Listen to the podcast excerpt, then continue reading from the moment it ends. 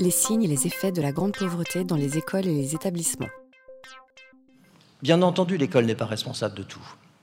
Il faut qu'on soit clair là aussi. Peut-on combattre efficacement les inégalités scolaires dans une société de plus en plus inégale qui continue à produire de la précarité, du chômage, de l'exclusion, des ghettos urbains, de la grande pauvreté? Évidemment, si les pauvres étaient moins pauvres, leurs enfants viendraient à l'école avec une plus grande égalité de droits. Je dis de droits parce qu'à ce niveau atteint par les inégalités dans notre pays, ça devient un peu absurde, voire cynique, de parler d'égalité des chances. Hein. Euh, donc travaillons à l'égalité des droits dans ce, pays. Donc mon rapport sur la grande pauvreté euh, a été l'occasion de mettre en évidence des situations insupportables dans un pays riche, et j'ai mis des mots sur euh, des situations. J'ai donné des exemples euh, concrets. Mon rapport, c'est aussi, et j'ai plaisir à le dire devant vous, hein, euh, un hommage rendu aux équipes de terrain, tous métiers confondus, qui, dans nos zones rurales, dans nos zones urbaines ghettoisées, sont quotidiennement au contact de ces difficultés et y font face. Hein, nous avons des écoles, des collèges et des lycées qui sont des, lieux admirables de solidarité, de réaction au quotidien, avec les moyens qui ne sont pas toujours suffisants pour aider le mieux possible les élèves euh, et leurs familles et nos élèves à entrer plus sereinement possible dans les apprentissages. Il y a en effet, dans nos écoles, dans nos collèges et dans nos lycées, un certain nombre de signes de cette grande pauvreté et un certain nombre de faits qui font que certains sont moins disponibles pour les apprentissages. Et vous le connaissez, cela au quotidien. Comment est-ce qu'on peut bien apprendre quand on n'est pas bien logé? J'y reviendrai tout à l'heure parce que c'est une question qu'on a à se poser quand on donne du travail personnel à nos élèves.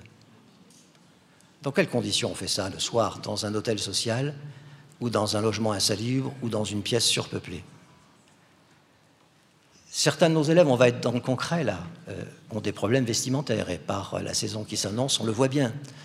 Je pense à ces écoles maternelles, mais je pourrais parler de bien d'autres endroits dans le système éducatif que j'ai vus, dans lesquels, dans la salle des maîtres, il y a des cartons euh, avec des réserves de bonnets, de manteaux. Je vois des têtes, voilà, venant des enfants, des enseignants, mais venant aussi de parents solidaires hein, dans ces, dans ces endroits-là il y a des élèves qui aujourd'hui ne sont pas correctement alimentés.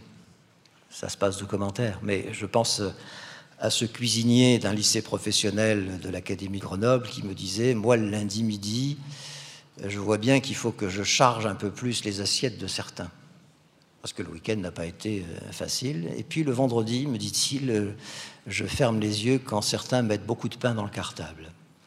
Euh, je rappelle qu'on est la on, était la sixième, maintenant on est la cinquième puissance économique euh, mondiale. Nous avons des, jeunes qui ne sont pas correctement alimentés. Les médecins d'éducation nationale pourraient vous en parler avec éloquence. On voit euh, évidemment des signes de ces malnutritions. Les mêmes médecins nous disent depuis deux ans maintenant, attention, nous commençons à avoir des cas de sous-alimentation, c'est-à-dire des cas de maigreur liés à des difficultés importantes pour se nourrir. Quelle humiliation pour un jeune de ne pas participer à une sortie ou un voyage scolaire et de voir partir ses amis, ses copines, ses copains. Là encore, hommage aux équipes de terrain, beaucoup d'efforts pour aller chercher les subventions et hommage aux collectivités territoriales aussi qui font hein, des efforts dans cette direction. On va chercher de l'argent, on fait des fêtes, on vend toutes sortes de choses pour récupérer un peu, un peu d'argent. Mais il reste assez souvent un reste à payer précisément, et ce reste à payer, il est quasiment impossible quand euh, dans la famille, euh, pour vivre chaque jour, il reste 4 ou 5 euros. Euh, et on n'imagine pas l'humiliation que ça peut représenter. Alors, je connais des établissements dans lesquels la gratuité, on réussit à la mettre en place pour ces sorties, mais comment on organise le retour du correspondant espagnol dans son logement insalubre? Et dans certains cas, c'est évidemment très, très, très compliqué. Comment payer la photo de classe? Comment payer les fournitures euh, scolaires? Là, je dois dire que si j'en avais eu besoin, euh, ça m'aurait rendu modeste cette affaire des fournitures scolaires, parce que en tant que directeur général, je suis l'auteur de quelques circulaires sur les fournitures scolaires pour appeler à, la pondération, à la vigilance. euh, pour que dans les établissements, dans les écoles, les établissements, on se concerte pour voir si le matériel qu'on demande est bien nécessaire.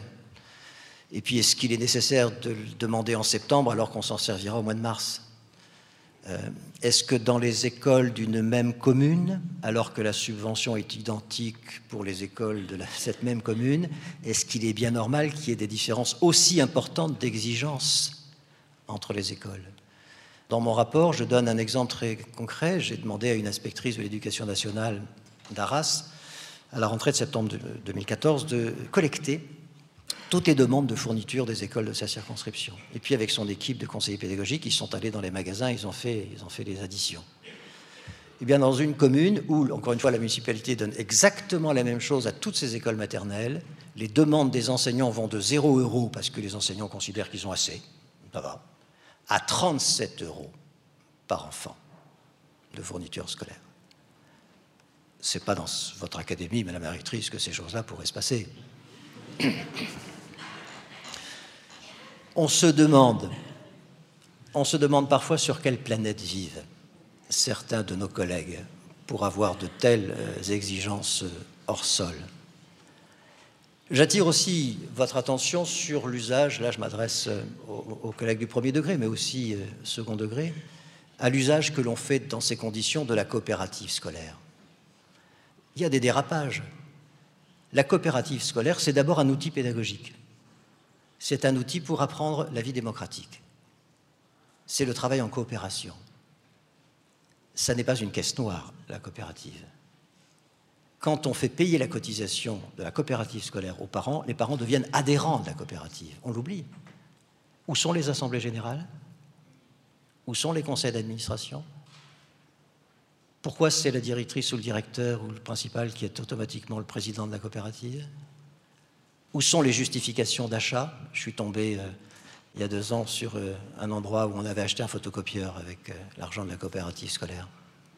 Je mesure bien les difficultés, hein, on a besoin de matériel, etc. Mais j'ai aussi, parce que je vais souvent dans le fond des classes et je m'assois à côté des élèves et il m'arrive de récupérer quelques cahiers de liaison et quand dans une école de la Somme, je vois sur les cahiers de liaison des parents écrire une écriture très tremblante on ne peut pas payer la coopérative parce qu'on n'a pas dit à ses parents que la coopérative c'était facultatif et que c'était pas obligatoire. Bon, je ferme la parenthèse.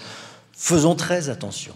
Faisons très attention, soyons attentifs sur ces différents sujets. Et puis, bien sûr, il y a la question de l'accès aux soins. Notre système de santé est un système que la planète entière nous envie. Ils ont bien raison, parce qu'on a un très très bon système de santé.